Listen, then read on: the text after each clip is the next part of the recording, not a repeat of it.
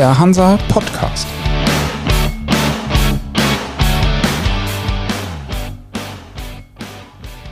Moin aus Hamburg zur neuen Folge vom Hansa Podcast. Ich bin Michael Mayer und bei mir ist heute Martin Johansmann, Vorstandsvorsitzender im Bereich Marine Equipment und Systems des Zuliefererverbands VDMA. Moin, Herr Johansmann. Moin, Herr Mayer. Wie sieht es denn bei den Zulieferern aus im Moment? Sind sie Teil der doch eher positiven Industrieentwicklung in Deutschland oder doch eher gebeutelt durch die Corona-Krise, die sich ja auch auf die Kreuzfahrt auswirkt, die ja auch wichtig ist für die deutschen Zulieferer? Ich würde sagen, wir haben das gesamte Spektrum. Wir haben ja sehr unterschiedliche Unternehmen bei uns im Verband, große, kleine, sehr viele Mittelständler. Und da hängt es eben schon im hohen Maße davon ab, an welchen Schiffbaumärkten Sie denn dran sind. Je näher Sie an dem Bereich Kreuzfahrt sind, umso schwieriger ist es noch. Aber die meisten unserer Mitgliedunternehmen sind sehr breit aufgestellt. Das heißt, die beliefern die Schiffbauindustrie in Korea, in China, global, liefern eben auch nicht nur die Werften, sondern auch die Räder mit Ersatzteilen und Service. Und in der Summe spüren wir einen deutlichen Aufwind seit Anfang des Jahres 2021, was eben vor allem durch die Schiffbauaufträge auch der deutschen und europäischen Räder geprägt ist. Vielleicht noch ein paar Worte mehr zum letzten Jahr 2020. Da gab es ja nicht so viele Neubauaufträge, aber die meisten Zulieferunternehmen sind relativ gut durchgekommen aufgrund des Auftragsbuches, was wir schon vor Corona hatten, und dann eben mit allen Maßen der Flexibilisierung da durchzukommen. Ein großes Thema letztes Jahr, auch Service. Sie können sich vorstellen, bei den Reisebeschränkungen etc. Das war ein sehr schwieriges Thema, was wir versucht haben, dann teilweise mit lokalen Partnern zu lösen. Jetzt gibt es gerade in den letzten Wochen sehr viele Aufträge, vor allem im Containerschiffsbereich. Erwarten Sie sich dadurch noch einen weiteren Schwung, auch für die deutschen Zulieferer, oder ist das eher Geschäft, was dann auch mit asiatischen Zulieferern geführt wird? Also da muss man ein bisschen unterschiedlich äh, drauf gucken. Das eine ist ja so, ich mache das Geschäft jetzt seit 28 Jahren. Und es ist eigentlich immer so, Sie haben entweder zu viele Aufträge oder zu wenig Aufträge. Das Mittelmaß kennen wir nicht so. Das heißt, wir müssen als Zulieferer immer gut aufgestellt sein, was Flexibilität angeht. Und bei den meisten Aufträgen glaube ich sehr wohl, dass das für uns auch zu Zuliefereraufträgen wird, gerade was den Schiffbau in Korea angeht. Sorgen macht etwas China. Weil China gibt es ja spezielle Entwicklungen, die auch nicht nur immer Rücken für, äh, Wind für uns darstellen. Wie positionieren Sie sich da, gerade mit Blick auf China? Also da gibt es sehr unterschiedliche Positionierungen, auch bei uns im Verband dazu. Es war ja in den letzten 20, 30 Jahren so, dass China ein sehr wichtiger Exportmarkt für uns war. Wir exportieren ungefähr die Hälfte unseres Umsatzes außerhalb der EU und davon ist ungefähr ein Drittel China. Und das heißt, das ist schon ein wichtiger Punkt für uns. Was wir aber auch feststellen, ist, dass China sich neu positioniert. Das heißt, bei vielen Aufträgen, auch für europäische Räder, ist der Wettbewerb eingeschränkt. Und da gibt es Unternehmen, die da sehr weit in ihrer Eskalationsperspektive sind. Da muss was passieren, so kann das nicht weitergehen. Es gibt aber auch viele kleinere, die eher sagen, Vorsicht, China ist nach wie vor uns sehr, sehr wichtig. Also lass uns da nicht das Kind mit dem Bart ausschütten. Also es geht darum, aus unserer Perspektive eine Balance zu finden. Ein bisschen ketzerisch ausgedrückt vielleicht, aber warum sollte in der maritimen Zulieferindustrie das klappen, was in anderen Branchen nicht funktioniert hat? Also warum sollte es nicht auch in der maritimen Branche so sein, dass die chinesischen Unternehmen selbst den technologischen Fortschritt schaffen und die Produkte auch selber herstellen und dadurch die europäischen und in diesem Fall deutschen Zulieferer gar nicht mehr zum Zug kommen und vielleicht ganze Märkte verlieren. Ja, lass uns mal ein bisschen genauer drauf gucken. Das eine Thema ist ja der globale Schiffbau, also nicht der chinesische Schiffbau. Und wir glauben an den Wettbewerb. Das heißt, wenn wir diese chinesischen Zulieferer auf dem globalen Wettbewerb treffen, glauben wir, dass wir dem Wettbewerb ganz gut bestehen können. Und den suchen wir auch, weil die Erfahrung heißt, wir sind stark geworden durch Wettbewerb. Wir sind durch den Wettbewerbsdruck und die Fähigkeit, unsere Wertschöpfungsketten anzupassen, stark geworden. Das trifft ja aber nicht so ganz für China zu, weil es gibt durchaus Situationen in China, wo eben nicht Wettbewerb herrscht, sondern eben eher eine Ansage des Nichtwettbewerbs herrscht. Und das ist das, was uns durchaus Sorge bereitet. Wie gehen Sie mit dieser Sorge um? Sprechen Sie auf politischer Ebene? Also wir vergleichen uns in diesem Kontext gar nicht so sehr mit den deutschen Werften, sondern viel stärker mit dem deutschen allgemeinen Maschinen- und Anlagenbau, weil denen geht es ja ganz ähnlich. Auch für die meisten dieser Branche war China 20, 30 Jahre das Hauptwachstumsgebiet, ist sehr, sehr viel hin verkauft worden. Und es ist auch nicht ganz überraschend, dass die jetzt stärker werden, auch technologisch besser werden und natürlich auch im Wettbewerb bestehen wollen. Also insofern, das sehen wir ähnlich. Die Frage, man kommt so ein bisschen zu einer Glaubensfrage. Und zwar die Glaubensfrage ist das, ob wir mit unserer Marktwirtschaft, mit unserer sozialen Marktwirtschaft und einem eher freien Wirtschaften und auch freieren Umgang mit Mitarbeitern mehr Kreativität, mehr Leistung und mehr auch gemeinsame Performance bringen als ein Staatskapitalismus. Und ich bin aufgrund meiner Erfahrung schon optimistisch, dass wir sehr leistungsfähig sind. Und es, man muss auch ehrlich sein, dass China ist ja das erste Beispiel, wo so ein Staatskapitalismus in wesentlichen Grundzügen funktioniert. Sehr oft hat das eher in eine falsche Richtung geführt. Das heißt, es ist eine sehr spannende Entwicklung, aber als VDMA mit dem gesamten deutschen Maschinenanlagenbau positionieren wir uns dort zum einen, dass wir sagen, das, was ich eben gesagt habe, wir wollen Wettbewerb, wir wollen freien Zugang zu Märkten. Wir verstehen die chinesische Perspektive, auch teilhaben zu wollen an den Märkten, aber wir wollen Level Playing Field haben. Und dieses Level Playing Field global, glaube ich, haben wir gute Chancen, in China eher schwierig. Und dann ist schon auch die Politik gefordert, weil das macht auch Sorge, was den Standort Deutschland insgesamt angeht. Der Maschinen- und Anlagenbau hat in Deutschland eine ganz, ganz, ganz starke wirtschaftliche Bedeutung. Und wir würden unseren wirtschaftlichen Wohlstand und allgemeinen Lebensstandard nicht halten können, wenn wir nicht weiter auf dem Standard produzieren können. Also da positionieren wir uns sehr wohl, politisch auch, aber es ist eben auch ein Systemwettbewerb. Etwas plastisch ausgedrückt, ist China dann aus Ihrer Sicht eher eine Chance oder eher eine Bedrohung oder Gefahr für den Zulieferstandort Deutschland? Ich glaube, das muss man sehr genau betrachten, wirklich von Unternehmen zu Unternehmen und Branche zu Branche. Ich glaube, dass es beides gibt. Es gibt definitiv Branchen, wo es eindeutig viel stärker eine Gefahr ist, und zwar in den Bereichen, wo der chinesische Staat gesagt hat, das sind die Bereiche, die wir selber besetzen wollen, wo wir auch international rausdrücken wollen. Sowas wie die Kreuzfahrt. Ja, das sind gar nicht so die Kreuzfahrt, sondern es ist technologisch getrieben, teilweise die Hauptantriebe oder das, was dranhängt. Also da gibt es schon durchaus Listen, wo klar ist, der chinesische Staat will das besetzen. Es gibt andere Bereiche, wo ich glaube, dass es auch nicht schlecht ist, wenn wir mal wieder herausgefordert werden, weil in der Herausforderung mobilisieren wir ja unsere Kräfte und unsere Kreativität auch im Wettbewerb. Und da bestehen zu müssen und ich will das jetzt nicht auf die Branche beziehen, aber ich habe schon so ein bisschen die Wahrnehmung in Deutschland gehabt, wir sind schon relativ satt gewesen in den letzten Jahren, Jahrzehnten. Wir waren erfolgsverwöhnt über wirklich lange Jahre. Wir hatten einen hohen Exportanteil, wir waren sehr erfolgreich. Aber zum Beispiel was Kostensituationen angeht oder auch Lieferkettengeschwindigkeiten und Durchlaufzeiten, da glaube ich, kann die deutsche Industrie oder gerade der deutsche Maschinenbau und Anlagenbau schon noch wieder Gas geben. Und da ist, glaube ich, diese Herausforderung, die wir jetzt gerade mit China haben, eine gute, dass wir unsere Leistungsfähigkeit wieder nach vorne bringen. Das spielt ja schon ein bisschen auch in die Wettbewerbsfähigkeit der Unternehmen oder der Teilbranchen rein. Glauben Sie denn oder hören Sie denn, dass die Industrie eine ähnliche Meinung hat wie Sie, also dass sie die Situation erkannt hat und sich auch ändern und wandeln will und kann? Ja, ich nehme im Moment stärker wahr, dass der Ruf nach der Politik sehr deutlich wird. Also wir haben es ja letzte Woche auf der NMK gehabt, aus der Sicht der Perspektiven, auch aus der Sicht vieler, äh, vieler Zulieferer, dass der, die Aufforderung da ist, das kann nicht so weitergehen. Die Politik und insbesondere die EU muss jetzt was tun. Und zwar gerade auch, wo es die Chance gibt, wieder mit einer Stimme oder einer ähnlicheren Stimme mit den USA zusammenzureden können. Das sehe ich im Vordergrund. Ich habe dafür auch Verständnis. Ich habe auch viel Verständnis für die Situation der Werften, weil die sind in einer ganz, ganz schwierigen Lage aktuell aus verschiedensten Gründen. Und dass die eben so stark nach der Politik rufen, verstehe ich. Und ich glaube, es ist auch richtig für die Politik, dort was zu tun. Aber ich frage mich so ein bisschen, wohin das führen soll. Weil wollen wir jetzt mit denen Mitteln spielen, wie die Chinesen spielen? Wollen wir unsere Märkte abschotten und abgrenzen und sagen, die, aus, nach welchen Kriterien überhaupt wollen wir die ausgrenzen? Geht das überhaupt? Wollen wir unser Rechtsstaatssystem so verändern, dass wir nach deren Regeln spielen?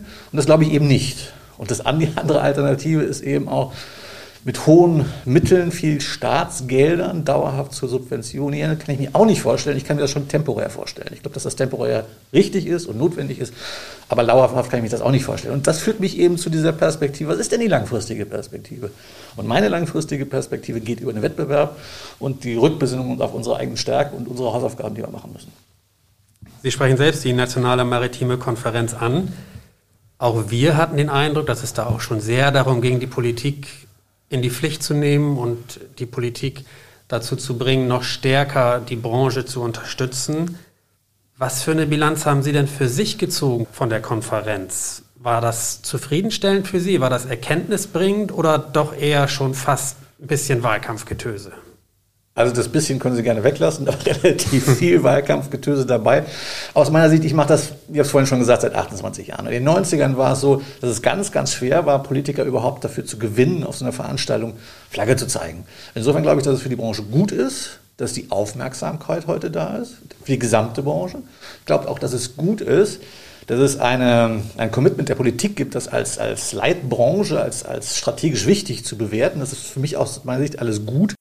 Die Frage ist so ein bisschen, was kommt am Ende des Tages raus?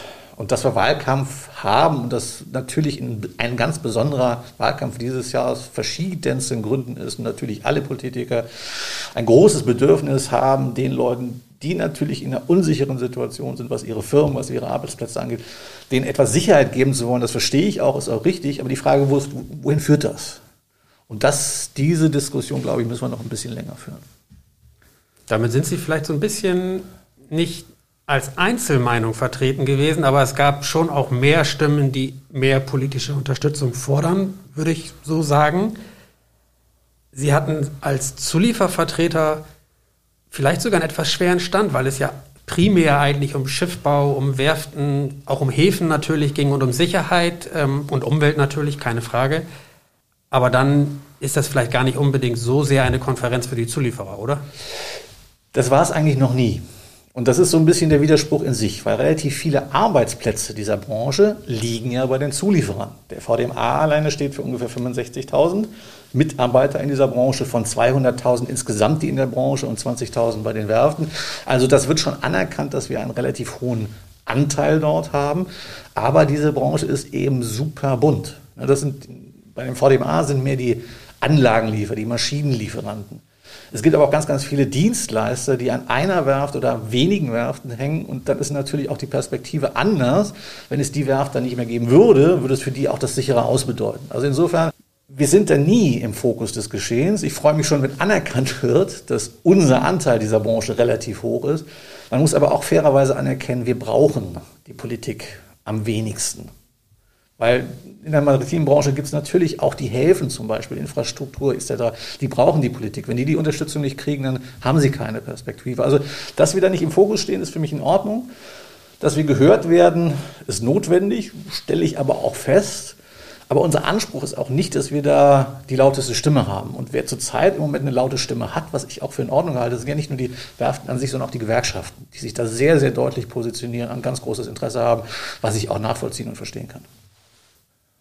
Ein Thema bei der NMK die Umwelt, der Klimaschutz und der technologische Wandel, der dazu beitragen soll, dass auch die maritime Industrie in Anführungszeichen grüner wird. Das Verfassungsgericht hat nun sogar noch mehr Engagement der Politik für den Klimaschutz eingefordert. Das müsste Ihnen doch eigentlich entgegenkommen, oder? Ihre Mitglieder und Ihre Zulieferunternehmen versuchen sich ja unter anderem auch dadurch zu positionieren, dass sie sehr effiziente Produkte haben und zum Teil auch sehr umweltfreundliche Produkte, derlei Ambitionen aus der Politik müssten doch für Sie eigentlich ein gutes Signal sein, oder? Absolut. Aber ich würde das gerne unterscheiden wollen in verschiedene Aspekte. Und zwar das eine ist ja diese Branche der Zulieferer. Wir verstehen uns ganz oft als Möglichmacher. Das heißt, von unseren Kunden, von den Rädern, von den Werften, auch von der Politik kommen neue Anforderungen. Ob das nun digitalisiert ist oder ob das grün ist, etc. Aber real in der Schifffahrt wird das erst, wenn es einen Zulieferer gibt, der ein zuverlässiges System hat, was er dann auf den Schiffen installieren kann und was auch zuverlässig betrieben werden kann.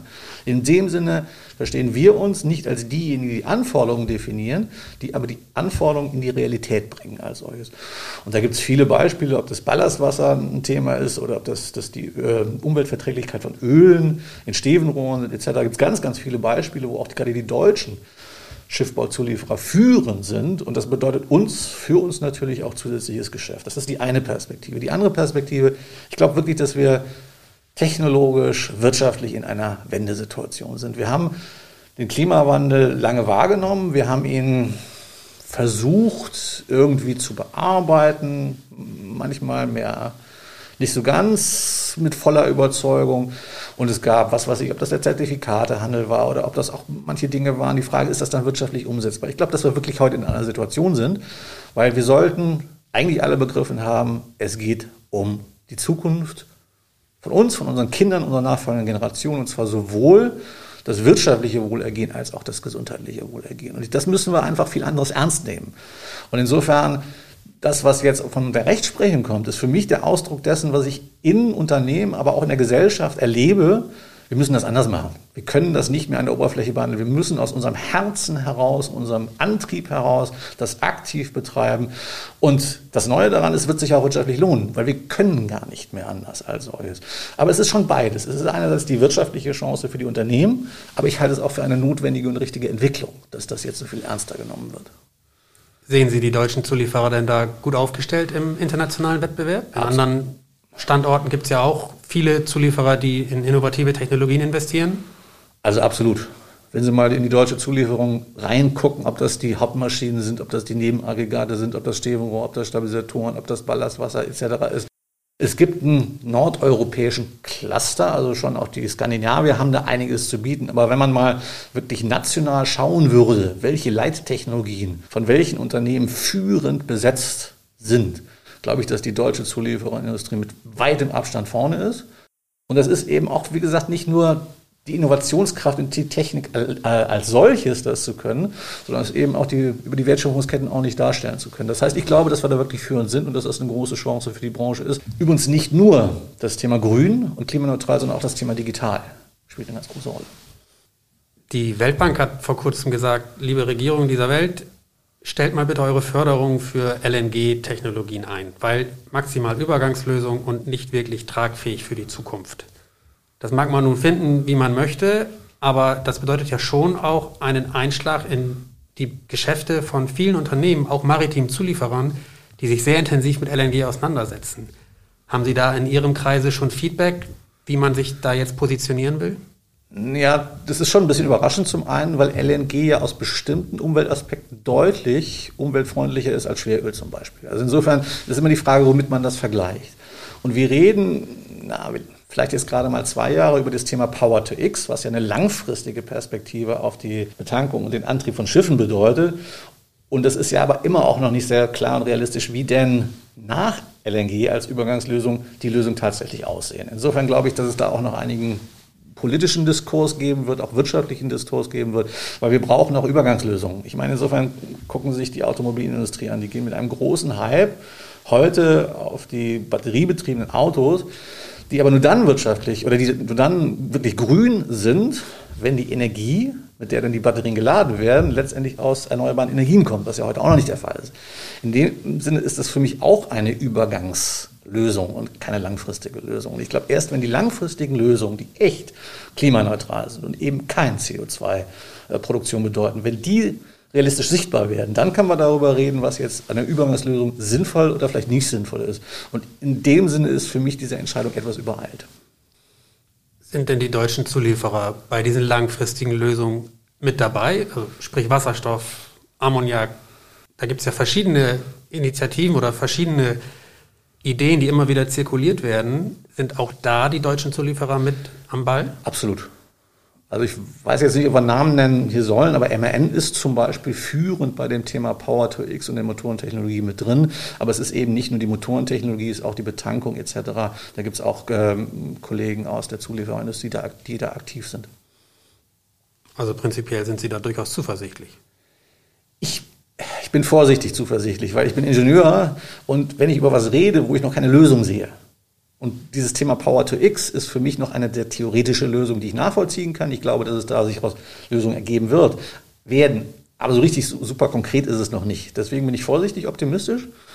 Und ich glaube, es aus der Perspektive raus, dass es eine schlichte Notwendigkeit ist, das zu treiben, bin ich sehr optimistisch. Aber was es denn dann tatsächlich bedeutet, für welche Technologie und damit auch für welche Anbieter oder welche Firmen dann die Potenziale da sind, da bin ich noch ein bisschen vorsichtig. Klingt aber schon auch noch ein bisschen vage, nur insofern, als dass mit 2030, 2050 die Fristen ja stehen. Und wenn man sich diese berühmte Lebensdauer eines Schiffes anguckt, müsste ja jetzt eigentlich schon viel mehr umgesetzt werden, was innovative Technologien oder auch andere Antriebe angeht. Oder ist das ein Trugschluss und sagen die Ingenieure dieser maritimen Branche, das bekommen wir dann schon hin? Ich würde mal sagen, es ist eine Mischung als solches. Ich glaube an das Thema Power to X, aber ob es ein Ammoniak werden wird oder irgendwas anderes, kann ich Ihnen nicht sagen. Da wird im Moment auch viel installiert als solches, aber ein Schiff, ja, fährt 30 Jahre, aber eine Lösung, eine neue Technologie, technologische Lösung bewährt sich erst an Bord und auf See und auch nach Jahren erst. Das heißt, jemand, der heute schon sagt, das ist die Technologie, die es geben wird und die das umsetzen wird, da schauen wir doch mal. Auf der anderen Seite ist der Druck einfach riesengroß. Wir können nicht weiter zugucken und ich glaube schon, dass auch mit diesem, der Veränderung der CO2-Bepreisung und der dann damit verbundenen Veränderungen von Geldströmen, die ja von der umweltbelastenden Industrie oder den Anwendungen auf der einen Seite hin zu diesen umweltneutralen Geschichten oder, oder positiven Dingen gehen wird. Das ist eine, eine Umwälzung als solches. Ich tue mich noch etwas schwer, diese Perspektiven mit 2030 und 2050 wirklich mir vorzustellen, aufgrund auch der Zyklen, die wir ja haben im Schiffbau und dann den Lebenszyklus eines Schiffes. Es ist eine schlichte Notwendigkeit. Gucken wir mal, wir müssen es machen. Wenn Sie sich damit schwer tun, was denken Sie, wie das dann aussehen wird in der Zeit? Ich glaube, dass wir Überraschungen erleben werden. Vermutlich im positiven wie im negativen Sinne. Es kann gut sein, dass wir Dinge, die heute gehypt werden, morgen uns fragen, wie konnte man so sein, so, ich will nicht sagen dumm sein, aber so, so naiv sein, dass es wirklich zu glauben, dass das äh, wirklich funktioniert als solches. Ich glaube daran, dass die Menschheit schon lange bewiesen hat, wenn wir wirklich gefordert werden in unserer Evolution, in unserem Bestehen und in dem Schutz unseres Lebens und unserer nachfolgenden Generation, haben wir eine unglaubliche Kreativität und Leistungsfähigkeit entwickelt. Und so, so, sowas sehe ich. Und insofern bin ich schon optimistisch, dass da was gehen wird, aber ich kann Ihnen nicht das Bild zeigen, ob das nun wirklich 2030 sein wird oder 2035, aber es muss halt jetzt passieren. Haben Sie eine bestimmte Technologie im Kopf, wenn Sie von einem Hype sprechen, der vielleicht gar nicht funktionieren wird? Naja, wir haben jetzt viel über die Antriebe geredet. Wir sind, jetzt muss ich doch ein bisschen über mein Unternehmen reden, die SGF. Wir haben in verschiedene Technologien investiert und da gibt es sehr spannende Entwicklungen. Und jedes Wälzlager braucht ja auch was zum Schmieren. In der Regel ist es Öl. Und wir sind zum Beispiel jetzt dabei, was umzusetzen, was Öl nicht mehr entsorgt werden muss nach einer gewissen Gebrauchsdauer, sondern es rekonditioniert werden kann, wo Sie 98 Prozent dieses Lebenszyklus Öles auf einmal wieder verwenden können. Das ist faszinierend und vor allen Dingen, wenn Sie mal hochrechnen, wie viel Tonnen an Öl, Schmieröl Sie dadurch einsparen, das ist schon faszinierend. Da sind wir jetzt gerade in der Markteinführung. Das ist im Labormaßstab funktioniert das gut. Jetzt sind wir in den ersten Werken, da funktioniert das auch gut, nennt sich Recontrol als solches. Und da gibt es noch viele andere Dinge. Das ist jetzt nicht nur ein Riesenthema, also wie wir jetzt über die Antriebe von Schiffen gesprochen haben, sondern egal, wo man hinguckt, ist es ja CO2-Verbrauch und CO2-Verschwendung auch. Und da gibt es ganz, ganz viele Möglichkeiten. Das ist ein ganz spannendes Feld. Sie sprachen eben auch von der digitalen Komponente bei den Zulieferern. Ich erinnere mich an eine Pressekonferenz. Ich meine, es war 2019. Da hieß es seitens des VDMA, die Mitglieder, also die Zulieferer selbst, sollten vielleicht noch mehr gucken, gibt es vielleicht Möglichkeiten auf der digitalen Ebene, vielleicht auch Kooperations- oder Zusammenarbeitsmöglichkeiten auf der digitalen Ebene.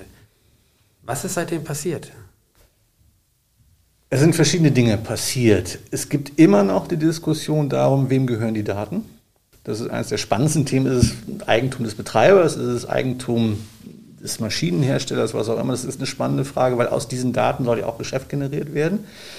Was wir aber aus unserer Sicht doch deutlich als Entwicklung sehen, ist die Möglichkeit, über die Erfassung von Daten auch unter der Anwendung künstlicher Intelligenz deutlich bessere Vorhersagen zu machen, was wird passieren mit dem Equipment oder auch, sagen wir, der Schifffahrt zum Beispiel oder zur Hilfnahme von Wetterdaten, die Kurse zu beeinflussen. Und damals das relativ große Thema, ja, wie viele Entscheidungen des Schiffsbetriebs werden eigentlich an Bord gefällt und wie viel an Land. Und ich glaube, dass da in der Zwischenzeit schon eine Menge passiert ist, dass sehr, sehr viel nicht mehr an Bord und dann eben aufgrund relativ geringer Datenlage, sondern eben an Land passiert und mit einer relativ guten Datenlage. Also da ist einiges passiert, aber natürlich durch die wirtschaftlichen Situationen bedingt nicht in der Geschwindigkeit, wie wir es vielleicht hätten, uns gewünscht hätten. Das heißt, die deutschen Zulieferer können mit Blick auf die Digitalisierung schon noch ein bisschen was mehr tun? Oder sollten sogar? Ich glaube, dass da weiteres Potenzial ist, aber ich glaube, dass das nicht so sehr von den Zulieferern getrieben werden wird, sondern dass das stärker vor allen Dingen von den Rädern getrieben werden wird, weil die großen Vorteile, Daten, Digitalisierung zu nutzen, um die Betriebssicherheit eines Schiffes zu erhöhen oder auch die wirtschaftliche, äh, der wirtschaftliche Betrieb dieses Schiffes zu erhöhen, liegt bei den Rädern. Und ich glaube, dass da noch nicht der Zug so stark ist, das wirklich abzufordern, was gehen würde. Okay, das ist ein bisschen überraschend, weil wenn man mit Rädern spricht, sagen die meisten, ja, wir wollen mehr Digitalisierung, wir wollen genauere Abfrage von Daten oder genauere Messung von Daten, damit wir noch viel zielgenauer unsere Flotte steuern können, sei es von Land oder an Bord.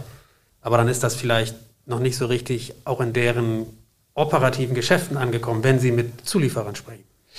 Also meine Bewertung ist, ich glaube, dass die, das Bewusstsein dafür, dass da Potenzial drin liegt und dass die Reise dahin geht, relativ groß ist. Meine Beurteilung wäre, dass in der Realität wir dann teilweise noch nicht da sind, wo wir vielleicht in solchen Interviews oder öffentlichen Bekund Bekanntmachungen dann sein wollen. Eine letzte Frage habe ich noch. Ich komme noch einmal ganz kurz zurück auf die Politik. Wir sprachen darüber, der Wahlkampf läuft. Er wird auch wahrscheinlich noch deutlich intensiver geführt werden in den kommenden Wochen. Welche Regierung würden Sie sich wünschen, wenn Sie einen Wunsch frei hätten? Mit welcher Farbkonstellation könnten Sie am besten arbeiten? Ich möchte meine Antwort zweiteilen. Das eine ist, ich wünsche mir wirklich einen maritimen Koordinator. Norbert Brackmann hat bekannt gegeben, dass er nicht wieder zur Verfügung steht.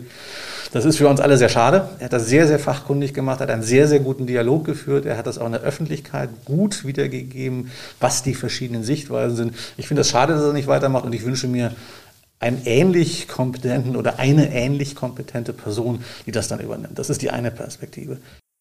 Die andere Perspektive, was ich mir wünsche, ich wünsche mir, dass in der Politik sehr viel Sachbezug und auch die Perspektive nach vorne gilt. Jetzt könnte man mit der Perspektive nach vorne, und wir haben sehr viel über grüne Themen gesprochen, glauben, vielleicht liegt bei den Grünen der Schlüssel dazu. Und die haben ja durch, sind durchaus auch im Aufwind und ich habe Sympathien für die.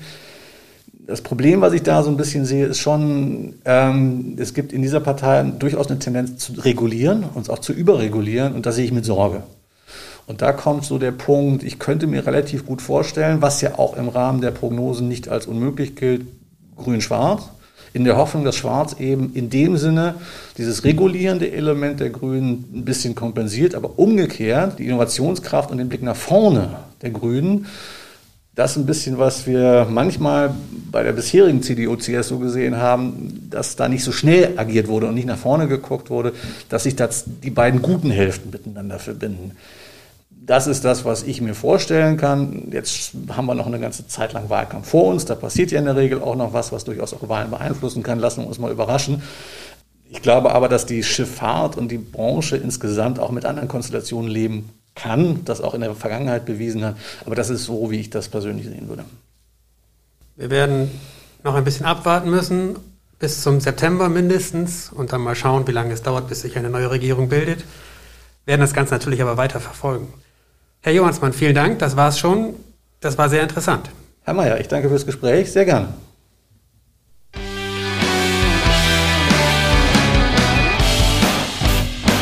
Das war für Sie der Hansa Podcast.